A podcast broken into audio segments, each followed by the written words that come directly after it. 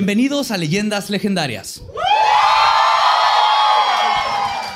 El podcast en donde cada semana yo, José Antonio Badía, le contaré a Eduardo Espinosa y a un invitado especial casos de crimen real, fenómenos paranormales o eventos históricos tan peculiares, notorios y fantásticos que se ganaron el título de Leyendas Legendarias.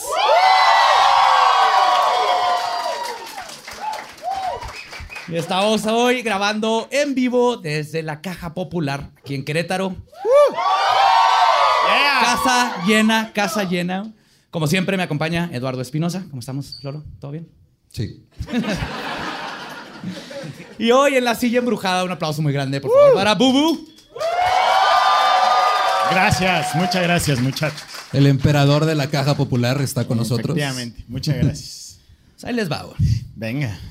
En el libro del récord Guinness se puede encontrar el siguiente récord. Y cito. La asesina más prolífica del mundo occidental, quien practicaba el vampirismo en niñas y mujeres jóvenes. Se alega que mató a más de 600 vírgenes para beber su sangre y bañarse en ella, aparentemente para preservar su juventud. Un récord que también le dio a su poseedora el título de la condesa sangriente. No mames, Maribel Guardia, güey. Hoy les voy a platicar de Elizabeth Bathory. ¿Y por ahí alguien lo sabía? ¿Alguien tiene ese libro de Guinness ahí? Está en el libro, ¿no? Re- recortó la y me lo firma. ¿La conoces? ¿Has oído de Bathory? No. No Qué bueno. ni puta Te voy a contar todo lo que necesitas saber. no te Muy bien. preocupes. La condesa Erzbet Báthory de Exed, porque leí se, se pronuncia Báthory aparentemente, nació en Nibrator, en Hungría, en lo que ahora se conoce como Eslovaquia y Rumania, el 7 de agosto de 1560. Nació dentro de una de las más antiguas familias de Transilvania. Su ascendencia data al año 900 y su ancestro Vitus Gutkeled mató un dragón que vivía en el pantano donde se construyó el castillo de Exed que la vería crecer. ¿Eh? ¿Qué, qué hay en Transilvania? O sea. ¿Por qué, güey? Porque, güey, está más chido, ¿no? Ahora es Fonavit, qué pelada. No. Ah, Antes tenías que matar un pinche dragón, güey. Sí, o sea, no sé si en 100 años hablaremos de Nezahualcóyotl así como Transilvania. güey. Como sí. Pero está padre que llegue y te digan, ¿quieres el crédito o matas al dragón y te quedas con la casa?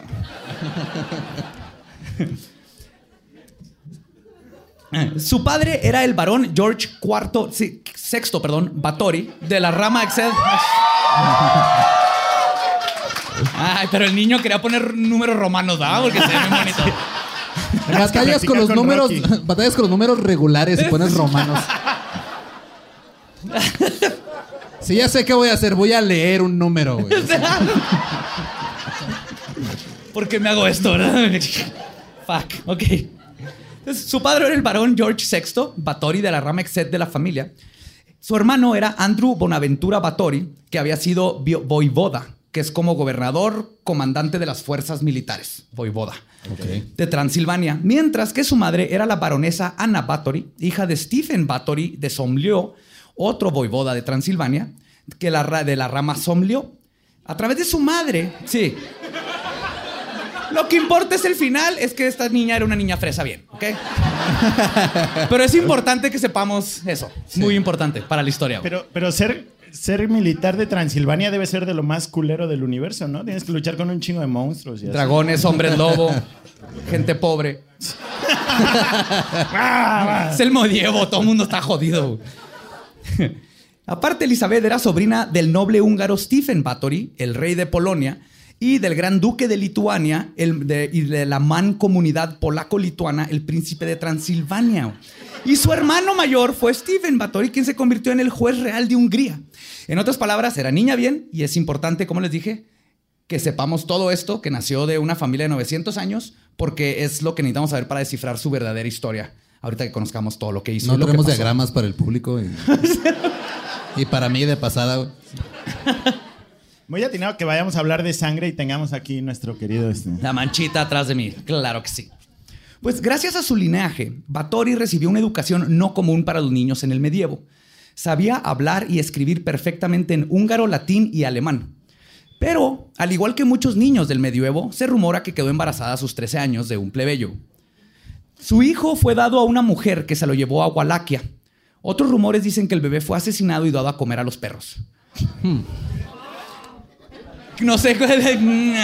Pues que depende. Si te dicen, mira, van a ser un niño, este, o, o, se lo llevan a Ecatepec, o se lo llevan a que se lo coma el perro. Si no eran muy pro aborto, que digamos ahí, ¿no? O sea.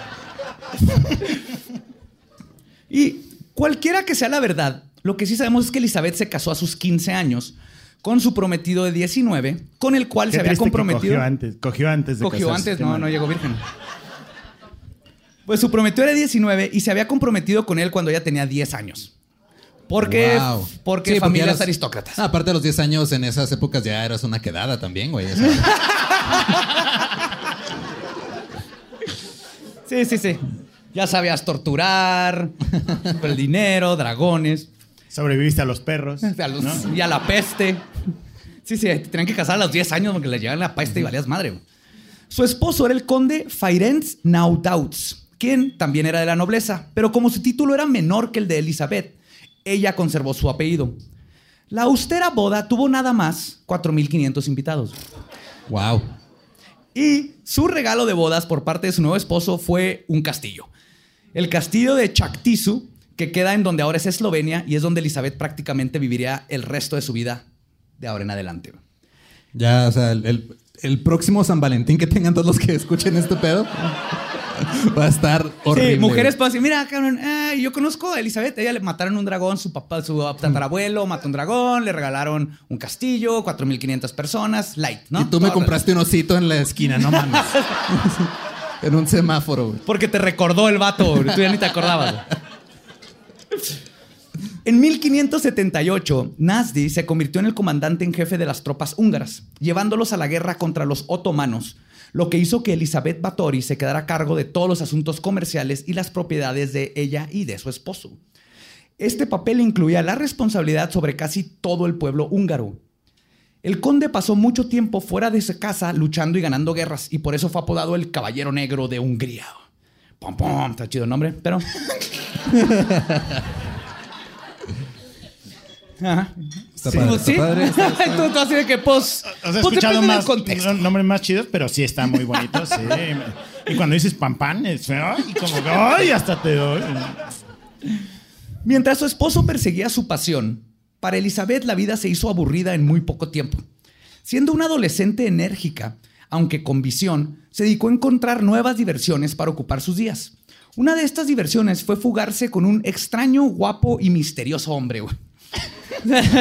Ok. Güey, qué chingón, güey. Sí, eh, ¿Quieres ver siendo diversiones de hoy en día, ¿no? O sea, tampoco es así como... No ha cambiado mucho. No innovó así que te No. Entonces, ¿ella inventó Tinder o cómo? unos 1500. Te llegaban todas las fotos así por correo antiguo, güey. Eran, eran pinturas al óleo y nada más las tirabas a un lado. Y por la, ventana a la izquierda aventabas el de que te gustaba, güey. la ponías en la paloma y lo Cuando ella decidió regresar al castillo, el conde la perdonó por su partida. Porque no mames, de todos, los terrenos eran de ella y el castillo era de ella y todo era de ella, güey. O sea, no es como que. su familia había matado un dragón. No, sí, no te metes, güey. No, es, sí, haz lo que quieras, mi amor, está bien. ¿Qué, man? Voy a ir a matar más húngaros, ahí vengo. De vuelta en el castillo, otra de las diversiones tuvieron que ver más con educarse y cultivarse como líder para poder ayudar a su pueblo.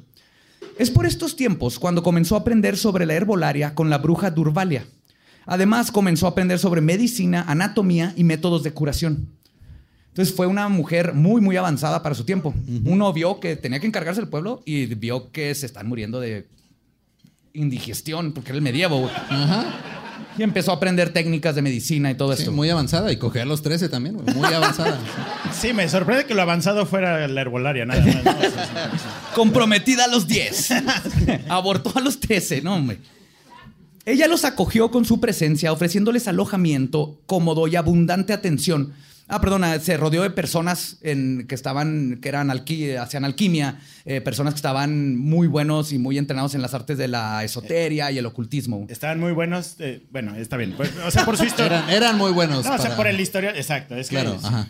sí. sí, sí. Estás sola en un castillo con 450 cuartos y tu esposo está afuera todo el tiempo. Está bien. ¿Llega un alquimista guapo? Claro.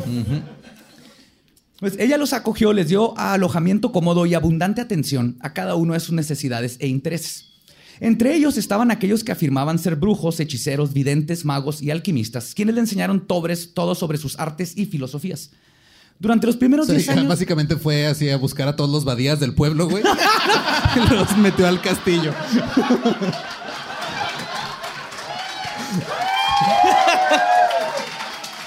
Y llegaron así de. Hola, reina. eh, ¿Saben qué? ¿Sabes qué es el papel aluminio? ¿No? Hay que inventarlo. Lo primero que tenemos que hacer es inventar el papel aluminio porque necesitamos para las cabezas. Los dragones pueden leer nuestras mentes. Durante los primeros 10 años de su matrimonio, Elizabeth no tuvo hijos porque ella y Ferenc compartieron muy poco tiempo juntos, mientras perseguía su carrera. Luego, alrededor de 1585, Elizabeth dio luz a una niña a la que llamó Ana, y en los siguientes nueve años a dos más, Úrsula y Caterina. Y en 1598 dio a luz a su primer y único hijo, Paul. Y a juzgar por las cartas que escribió a sus familiares, ella era buena esposa, una madre protectora y no soportaba tener que vivir con su suegra dominante. O sea, una mujer normal, güey, básicamente. Me encanta que en esta historia te, te describen todas sus atrocidades y todo eso y, y describió, Con lo me que caga realmente- mi pinche suegra. güey". Y sobrevivió 500 años. Eso, O sea, sí me caga que odio. haya la- aquí dragones sobrevolando el castillo, pero la suegra no mames, que hija de la chingada. La odio. Siempre me mueve mi cajón de calcetines a la vez. Y ni cocina tan chido, ¿no?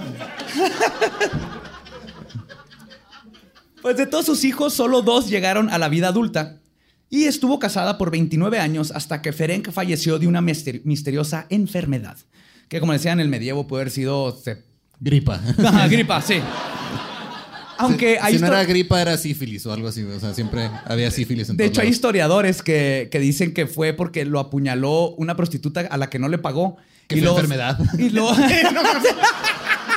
De esas enfermedades que transmiten las prostitutas, o sea. apuñalamientos. ajá. Que te- ay, me dio un apuñalamiento crónico aquí en la ingle. Sí, al parecer esa pudo haber sido una de las... Alérgico a las navajas. El, el 4 de enero de 1604, a sus 48 años, deja- murió el esposo y le dejó encargada a su esposa e hijos a Georgie Turso, lo que resultaría haber sido, como aprenderemos, una muy mala idea. La viuda es donde la vida, eh, perdón, ya viuda.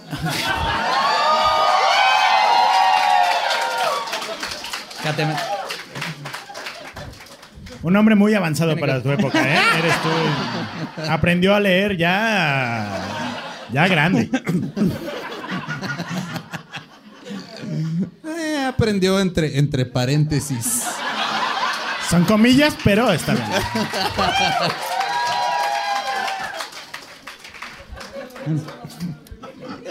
Ya viuda es donde la vida de Batory se convertiría en leyenda.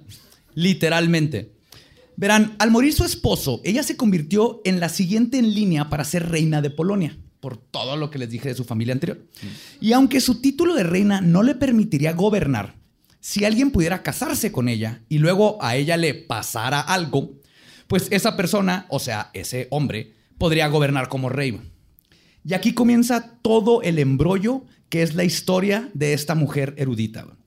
Lo primero que hizo es enviar a su odiada suegra lejos del castillo. Claro. Y eso también hay récord. Claro, es lo que haces. Sí. Suegra, no se quiere ir a vivir a Cuernavaca. ya están las maletas en el dragón, usted nomás súbase.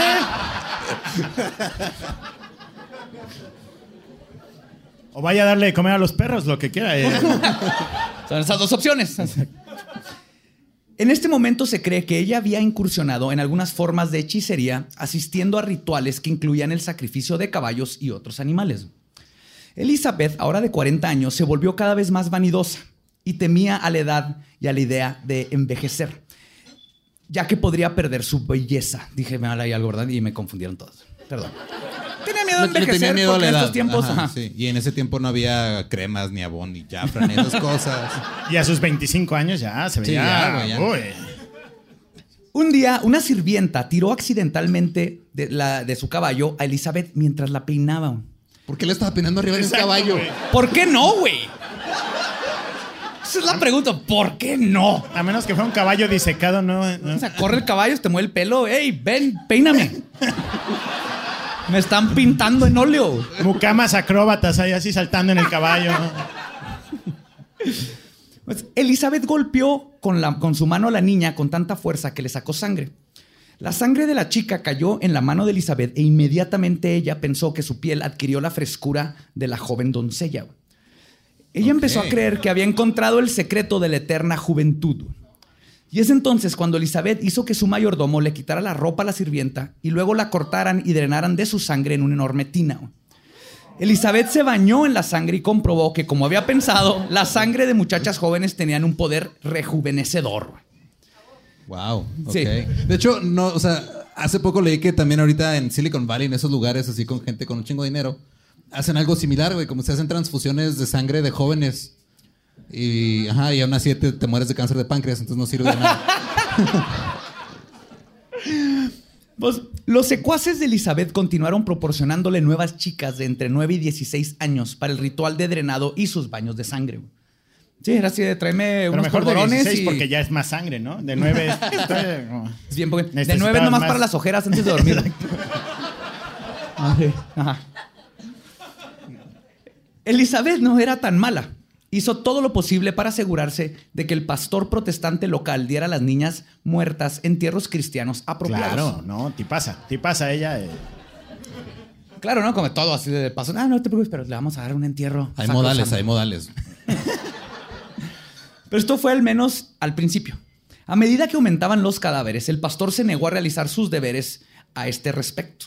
Porque habían demasiadas chicas que trabajaban para Elizabeth que habían muerto por causas desconocidas y misteriosas. La prostituta ahí seguía. pum, pum, pum. Cobrándose las deudas. Y también deshaciéndose de la futura competencia, güey. Está muy buena esa niña, no, venga, no. Además de que el sacerdote la amenazó con acusarla ante las autoridades de que algo extraño estaba sucediendo en su castillo.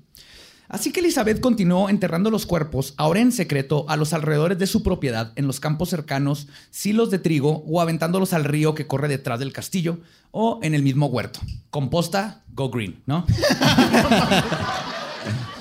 Digo, orgánico o completamente orgánico. 100% orgánico. Una joven de 12 años llamada Pola logró escapar del castillo y buscó ayuda a una villa cercana. Pero Dorca y Elena, ayudantes de Patori, se enteraron de dónde estaban por los alguaciles. Y tomándola por sorpresa en el ayuntamiento, se la llevaron de vuelta al castillo de Catrich por la fuerza, escondida en un carro de harina. Vestida solo en una larga tuna- túnica blanca, la condesa Erzbeth La condesa Elizabeth le dio la bienvenida de vuelta al hogar con amabilidad. Y la otra se bajó toda llena de harina, así. Toda llena de... ¿Qué me ve, Batori? ¿Qué me ve? ¡Chingón!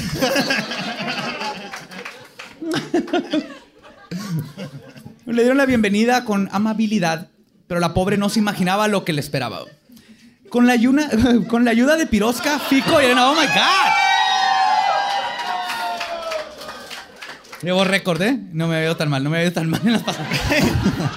Yo, güey, todavía sigo pensando en la harina así. ¡Ay, dragones! ¿Dónde están los pinches dragones? Toda eufórica. ¡Ah! Pues con la ayuda de Pirosca, Fisco y Elena arrancaron las ropas de la doncella, la metieron en una especie de jaula. Esta particular jaula estaba construida con como una esfera, demasiado estrecha para sentarte y demasiado baja para estar de pie. Qué incómodo. Sí. Ajá. Por su cara interior O tenía sea, nada más puedes estar como en sentadilla. o- Ajá, como entre. pues, o te tenías que sentar, pero ahorita vas a ver porque estaba forrado por dentro con cuchillas del tamaño de un dedo pulgar.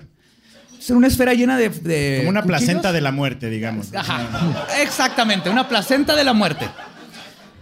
O un prop de Iron Maiden, ¿no? ¿eh? Y una vez que la muchacha estuvo en el interior, aparte levantaban bruscamente la jaula con la ayuda de una polea.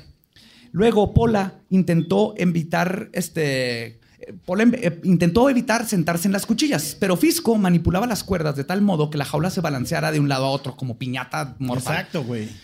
Mientras que desde abajo Pirosca la punzaba con un largo pincho para que la joven se retorciera y se hiciera más heridas con las navajas. mientras que Batori se acostaba abajo de la esfera en una tina para ser bañada con la sangre de su sirvienta. güey. Y se aventaban todos abajo de la piñata, ¿no? ¡Ah! ¡Yo quiero el Dubalín! Esa es una peñata mero. Sí, no mames. ¿Van a hacer posada ustedes?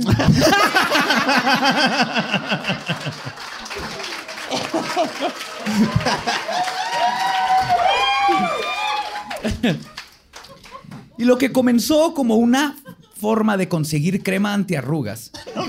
Sí. Pues sí. Fue escalando a convertirse en un gusto por ver el sufrimiento y encontrar cada vez formas más crueles de conseguir su cremita. Entre Batori y sus sirvientes de confianza comenzaron a encadenar a las niñas cada noche con grilletes que estaban tan apretados que sus manos se ponían moradas. Golpeaban a las niñas por la más mínima indiscreción, al punto en el que tenían que tener siempre acerrín y cenizas listas que usaban para absorber y limpiar la gran cantidad de sangre que quedaba en las habitaciones después de que las jóvenes eran golpeadas. Cosa que aprendí, al parecer acerrín y ceniza sirve para limpiar sangre. Qué padre. Sí. Y pipí también. ¿Y cuál? En las cantinas ponían a serrín, ¿no? Sí, ajá. Ah, sí, sí. Igual y madreaban niñas, ¿verdad? En las can- Ay, qué culero. Cuídense de alguien que en su casa tiene mucho acerrín y cenizas. hmm. Cuidado. Pero era, era sustentable porque, pues, o sea, hacía cenizas de las que ya se habían muerto y luego las usabas para limpiar Para la las limpiarlas. otras, güey. Solía golpear y luego hacer que se sentaran sobre la planta conocida como ortiga mayor u ortiga verde, también conocida en el norte de Colombia y Venezuela como pringamosa. Es una planta cuya Siéntate en la pringamosa si se ve muy feo. suena más bonito de lo que verdaderamente es. Esta planta tiene una característica que dice eh, en Wikipedia que tiene la presencia de pelos urticantes, cuyo líquido ácido, que tiene ácido fórmico, produce una irritación con picor intenso en la piel cuando la tocas o apenas la rozas. O sea, aparte de que te pica, tiene el ácido y es horrible. Entonces con esto los golpeabas y a que se sentaran. O sea, como pegarropas, pero en culero, ¿no? O sea, Ajá. Haz de cuenta. Y después de la golpiza con la ortiga, las metía a la tina con ellas para que se llenara el agua con sangre. Mientras les embarraba las plantas en sus senos para hacerlas que sangraran aún más. ¿Alguien más se está excitando? ¡Juan!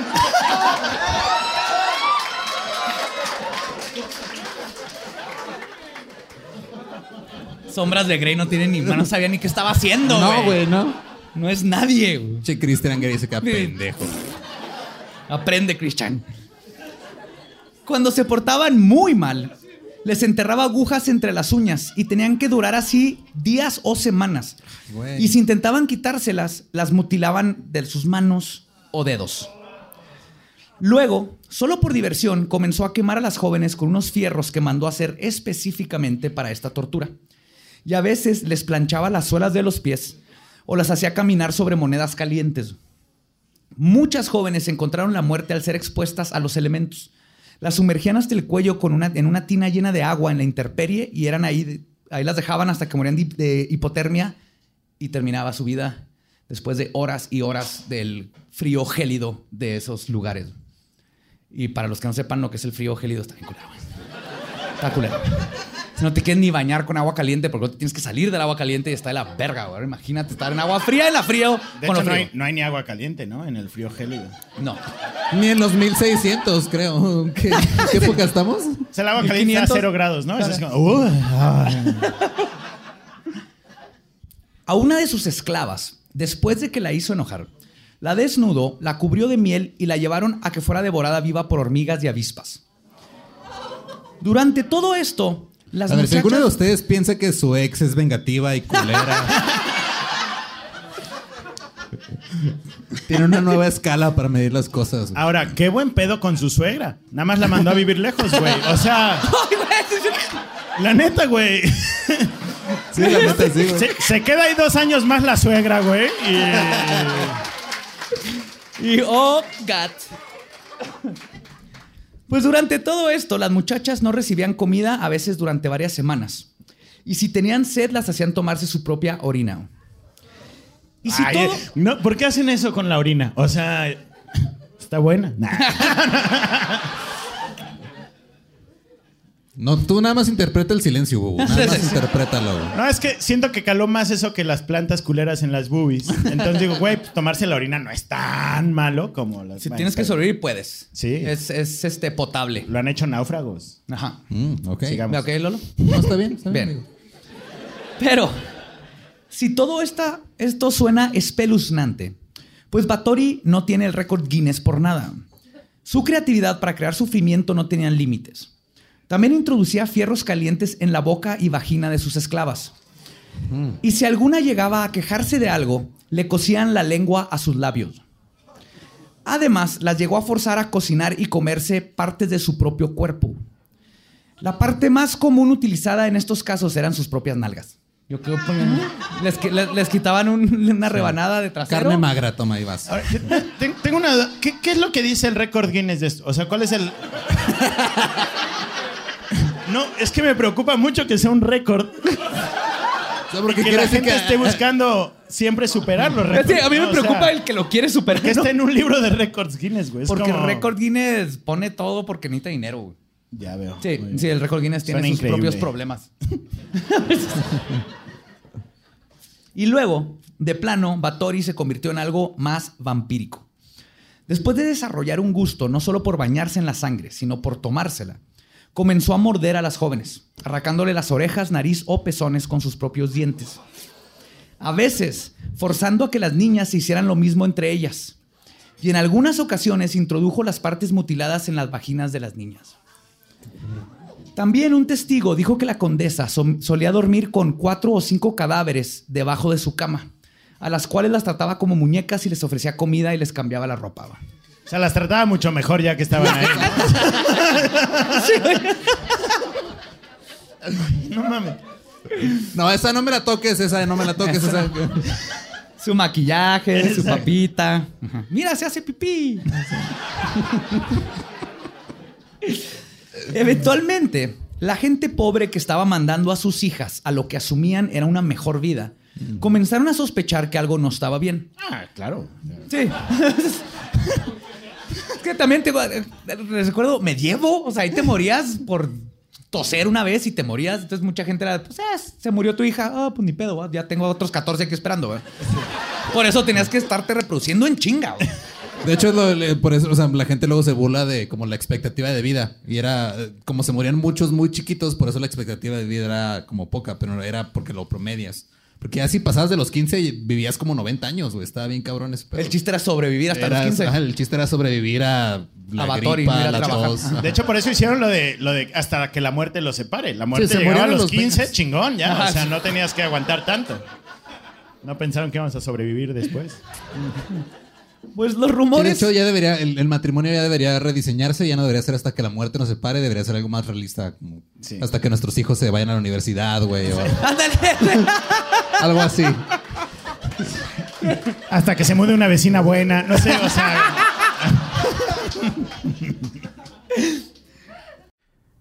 Hey, ¿qué tal? Soy Lolo de Leyendas Legendarias y les quiero dejar un pequeño adelanto de nuestro nuevo podcast.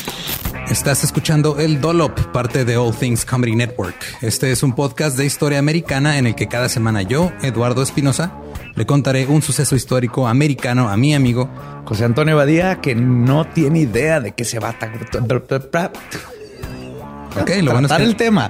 No, lo bueno es que nada más te trabas cuando lees, ¿verdad? Sí, O sí, sí. No, no cuando voy a decir una línea que he dicho ya como cuatro o cinco veces.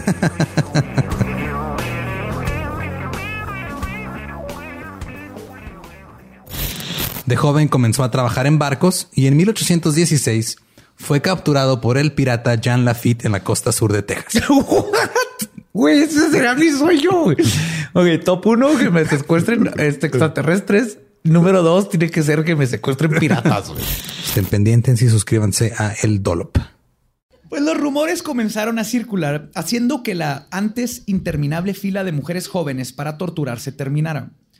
Es entonces cuando Elizabeth estableció una academia en el castillo, ofreciendo tomar 25 niñas a la vez de familias nobles, prometiendo ayudarlas con sus estudios. Con la asistencia de Dorota Senses, conocida también como Dorca, estas pobres estudiantes fueron tratadas exactamente de la misma manera bestial que las angustiadas muchachas campesinas que las precedieron. Pero esto probaría ser el final para Elizabeth, quien se descuidó por primera vez en su terrible carrera. Y durante un frenesí de lujuria. Carrera, güey.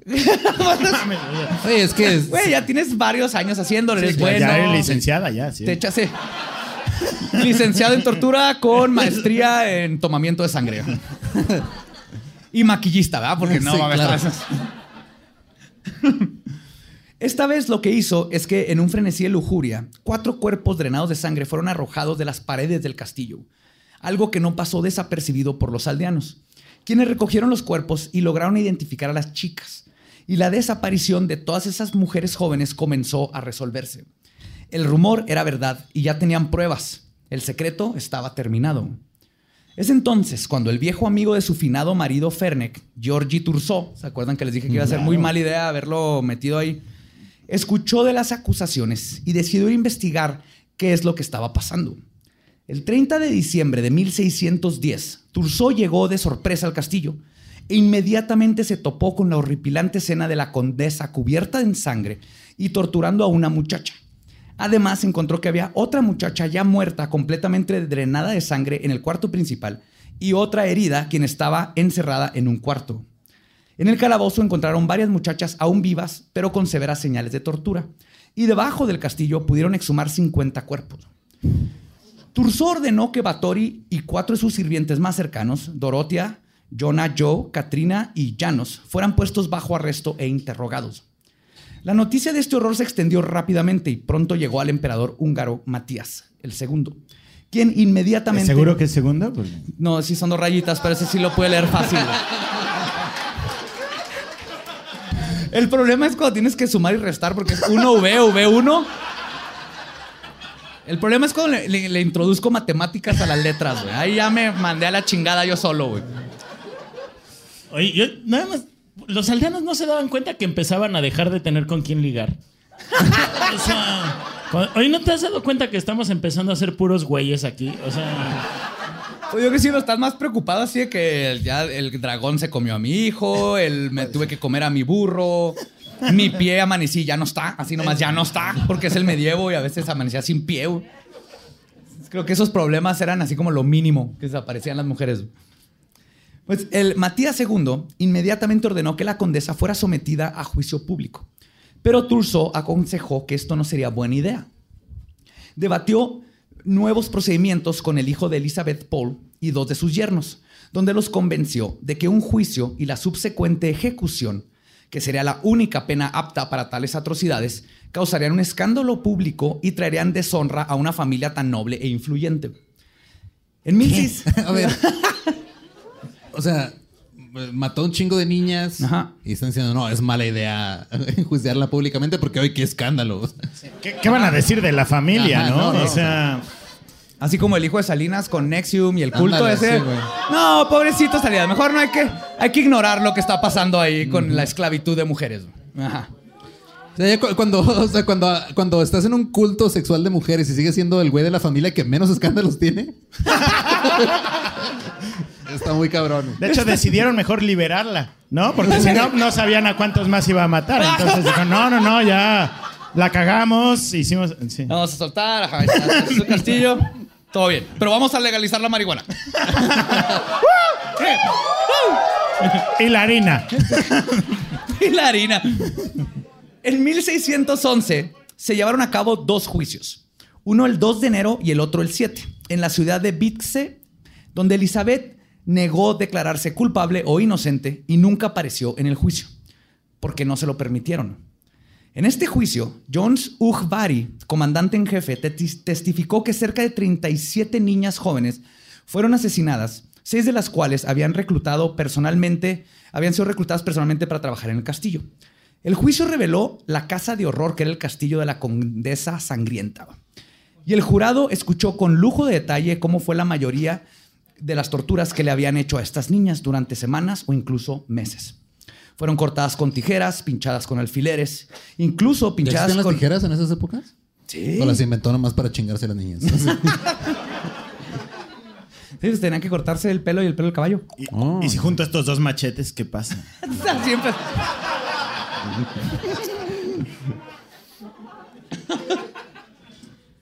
Pincharlas con hierros ardientes en- con puntas cortas en una jaula colgada del techo para proporcionar a Batory con una lluvia de sangre. La vieja enfermera de Elizabeth declaró que unas 40 niñas habían sido torturadas y asesinadas. La cuenta final de la condesa Elizabeth reveló que mató a por lo menos 612 mujeres. Pero la cuenta podría Sí, estar... pero el pedo es en Juárez, ¿no? O sea,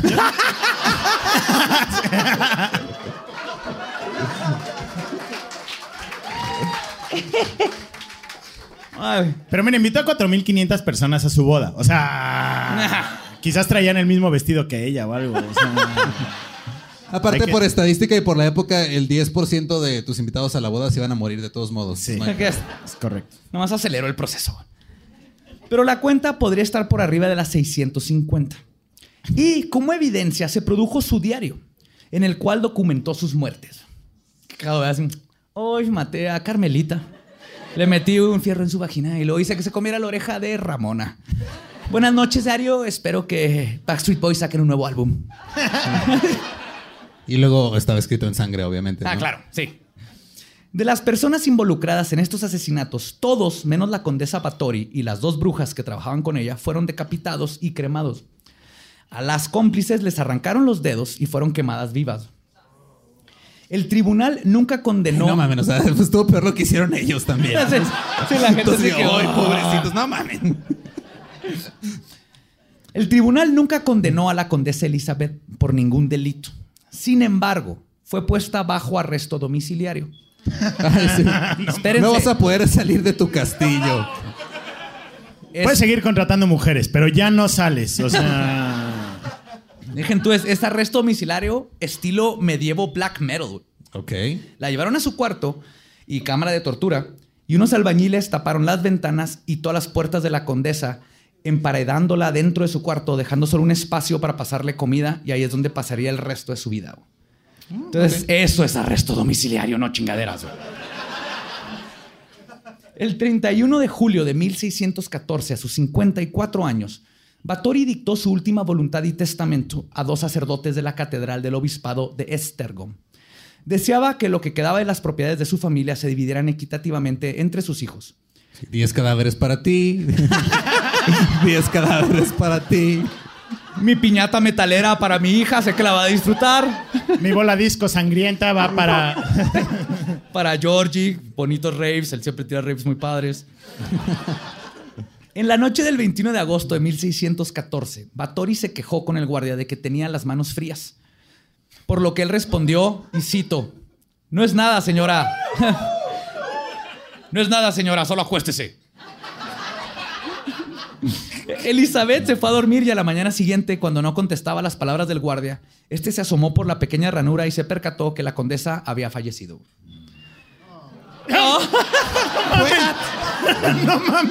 ¿De qué lado están? A ver, Sí, güey. ¿Qué está, ¿Qué está pasando? ¿de qué lado están?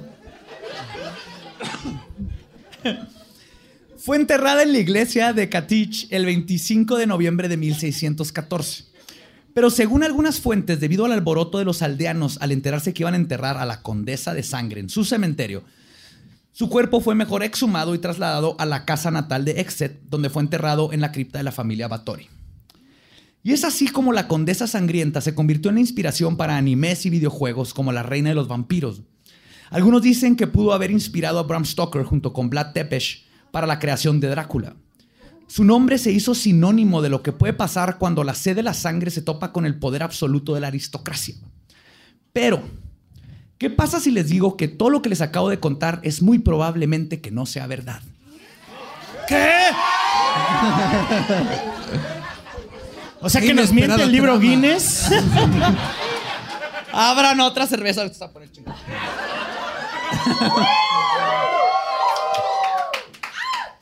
Y que Earthbed Báthory es una víctima más de la enfermedad que se conoce como misoginia aguda.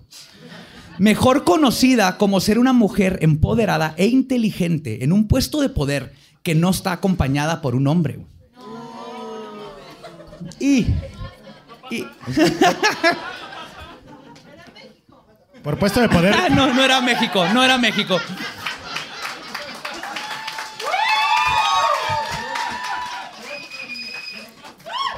Pero quiero dejar en claro Elizabeth no era una santa. Los abusos y correcciones a sirvientes eran comunes en estos tiempos. Y como líder y reina de tantos territorios, Batory tenía a veces que comportarse de forma estricta y despiadada contra quienes querían quitarle su poder. Sí, tenía que ser Igual- culera para. Igual que cualquier monarca de esos tiempos.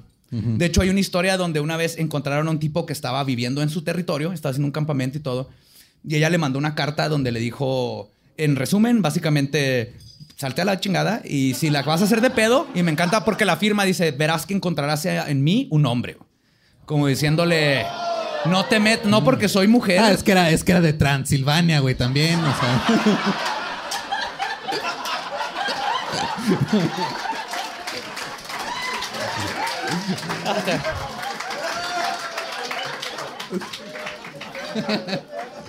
Ay, güey.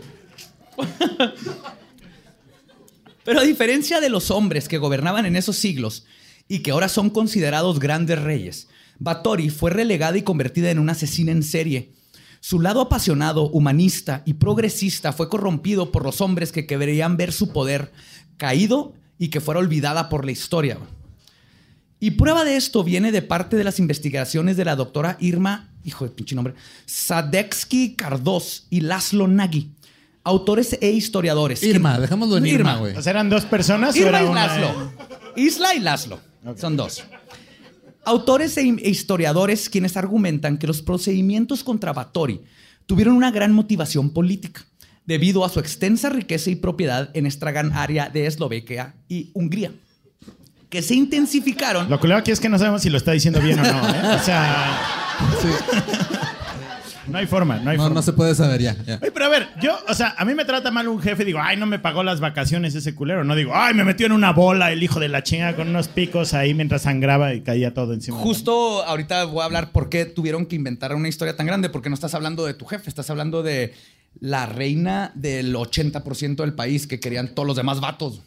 Entonces no nomás podías llegar y decir, ay, ya se acostó con otro vato. Entonces, no, no, necesitas inventarte algo tan increíble que la gente y el papa y el rey y todo el mundo dijera, sí, no, no, te- tenemos que emparedar a esta mujer porque está loca, güey. Básicamente eso fue. Machismo puro, exactamente. Pues todo esto se intensificó después de la muerte de su esposo. Esta teoría es consistente con la historia húngara en ese momento, que incluía conflictos religiosos y políticos, especialmente relacionados con las guerras eh, contra el Imperio Otomano y la expansión del protestas- protestantismo y la extensión del poder de los Habsburgo sobre Hungría. Cualquier intento de considerar Habsburgo, Los ¿eh? Habsburgo, Maximiliano. los Habsburg, Habsburgo. Son los que inventaron las hamburgers.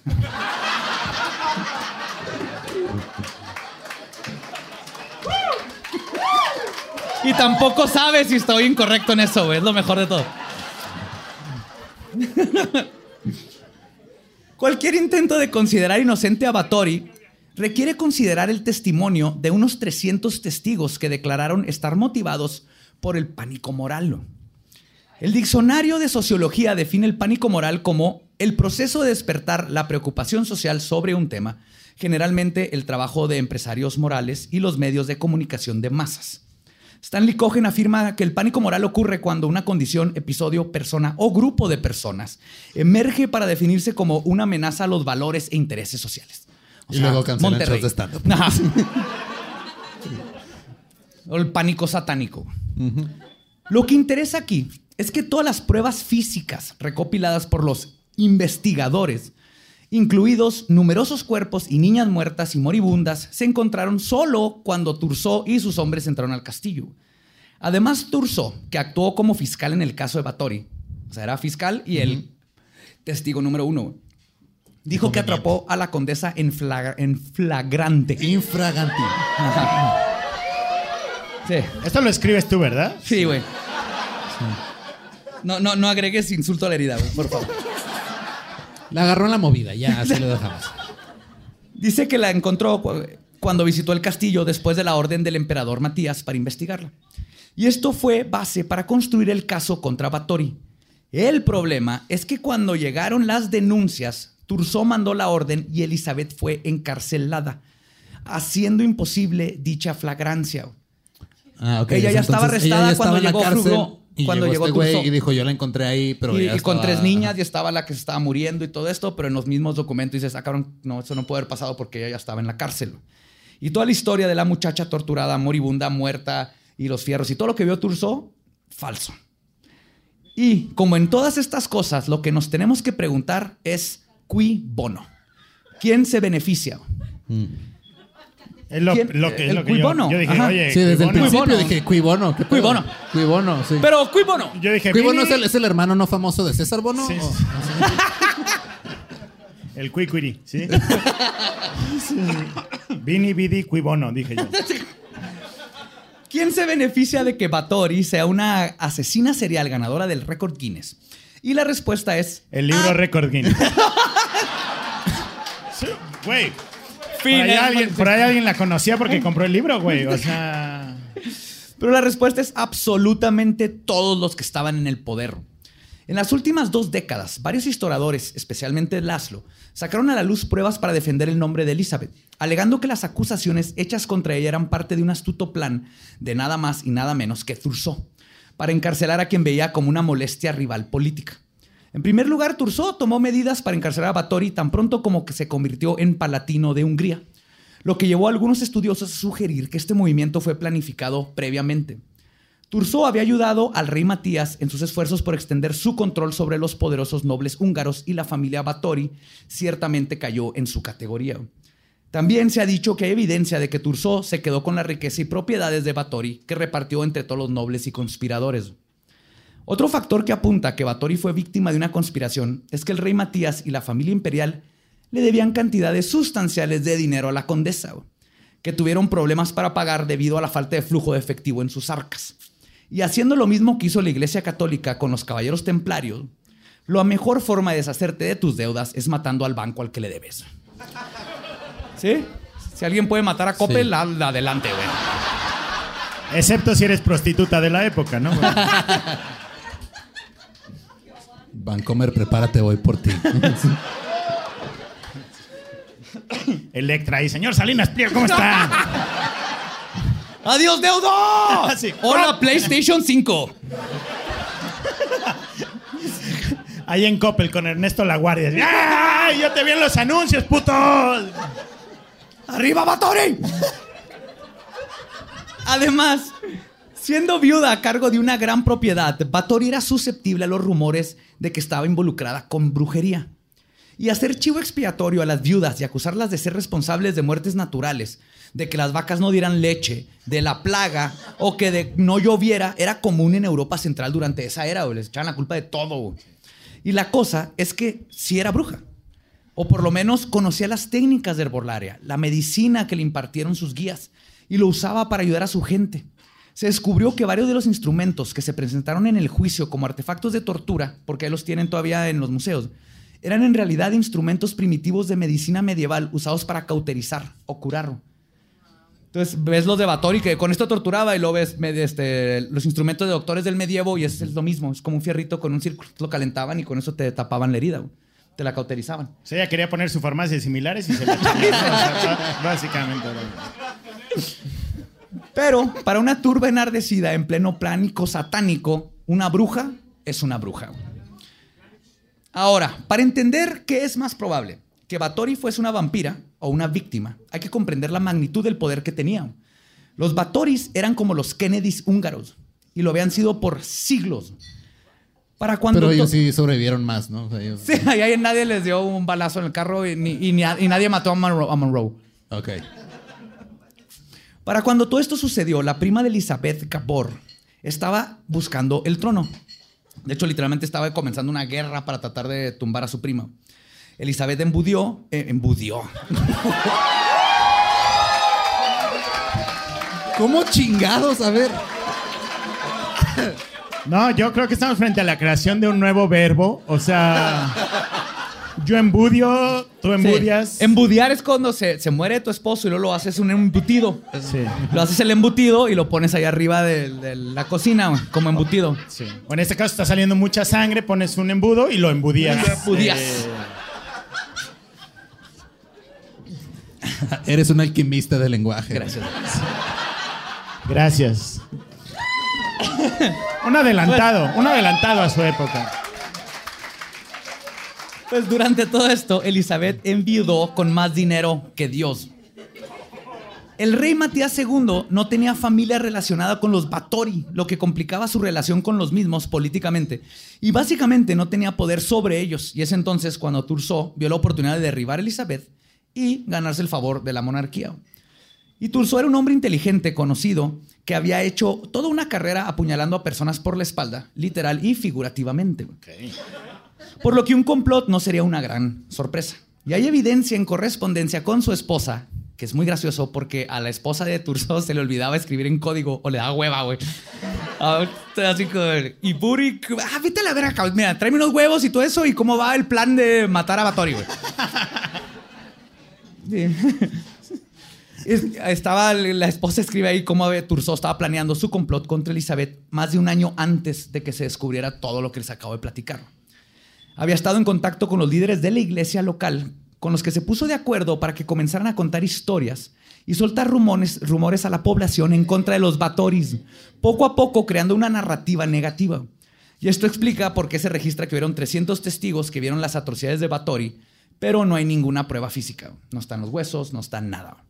Y sobre las confesiones de sus propios sirvientes, pues este interrogatorio se llevó a cabo mientras les arrancaban las uñas, les quemaban los pies, lo que anula cualquier testimonio que dieron, ya que la tortura, como se ha comprobado, no hace que la gente diga la verdad, sino dice, lo que, quieres tiene- decir. ajá, dice lo que quieren escuchar para que ya te dejen en paz. Sí, de hecho, todo esto es así como.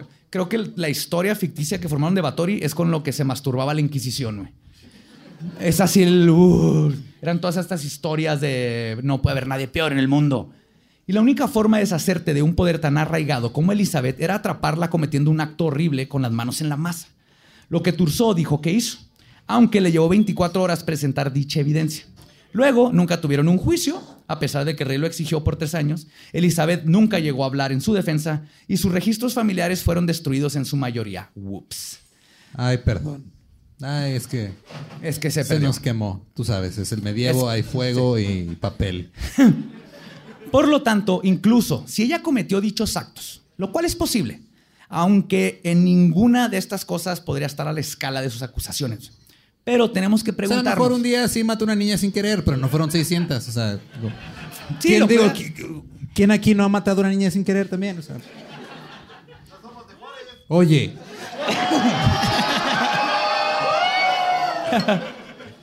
Ahí no es sin querer. Pero. Pero tenemos que preguntarnos: ¿qué es más probable? ¿Una lista increíblemente extravagante de violencia perpetrada por un cuadro de señoras, unas ya ancianas, durante décadas? Sí. ¿O una persecución orquestada contra una mujer poderosa, empoderada e independiente? ¡Ancianas! Y, y finalmente, sobre lo que es quizás su más icónica representación, sus baños en sangre de vírgenes para mantenerse joven. En ningún momento durante el juicio o el de los cuatro cómplices se mencionó. La práctica del baño de sangre no apareció hasta 1729, en una publicación titulada Trágica Historia, escrita por un sacerdote jesuita llamado Turoxi Laszlo, y es totalmente ficticio. Además de que es prácticamente imposible llenar una tina con sangre sin que de 5 a 8 minutos esté completamente coagulada. Lo investigué. O sea, Sale- le sale ya la, cos- tina. la costrita latina, Sí, ¿no? ya, Digamos. ajá, es- Y más que nada. ya no te estás bañando, nomás estás así, nada más como, como en gelatina, güey. Y otra cosa que investigué, obviamente.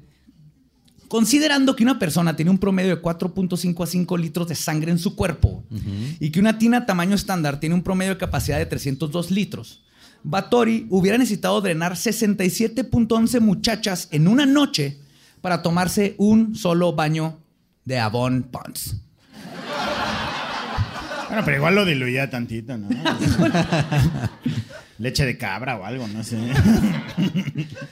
Y esta es la historia de Elizabeth Bathory, otra de estas grandes mujeres que pasaron a convertirse en villanas por la historia, que se convirtió en un ícono del vampirismo. Y perdón que ya te quitó todo ese ícono, pero creo que es más importante empezar a reconocer a todas estas mujeres que eran pioneras Claro. en sus tiempos, que eran líderes. Y que la historia. y que la historia se ha dedicado a mancharlas y a convertirlas en brujas, porque hashtag somos brujas todos. De ahí viene todo. Y ese fue el caso de la condesa sangrienta. ¿Qué te pareció? Muy cabrón. Muy cabrón, muy cabrón. Me deja, me deja pensando muy cabrón. En- O en sea, sí. el, el güey del récord Guinness que tiene las cuatro bolas de billar, ese sí. Ese sí lo hizo. Ese sí bien. El récord Guinness de los dos gemelos gordos, ese sí es verdad. Ese- Ese también es verdad. Ok.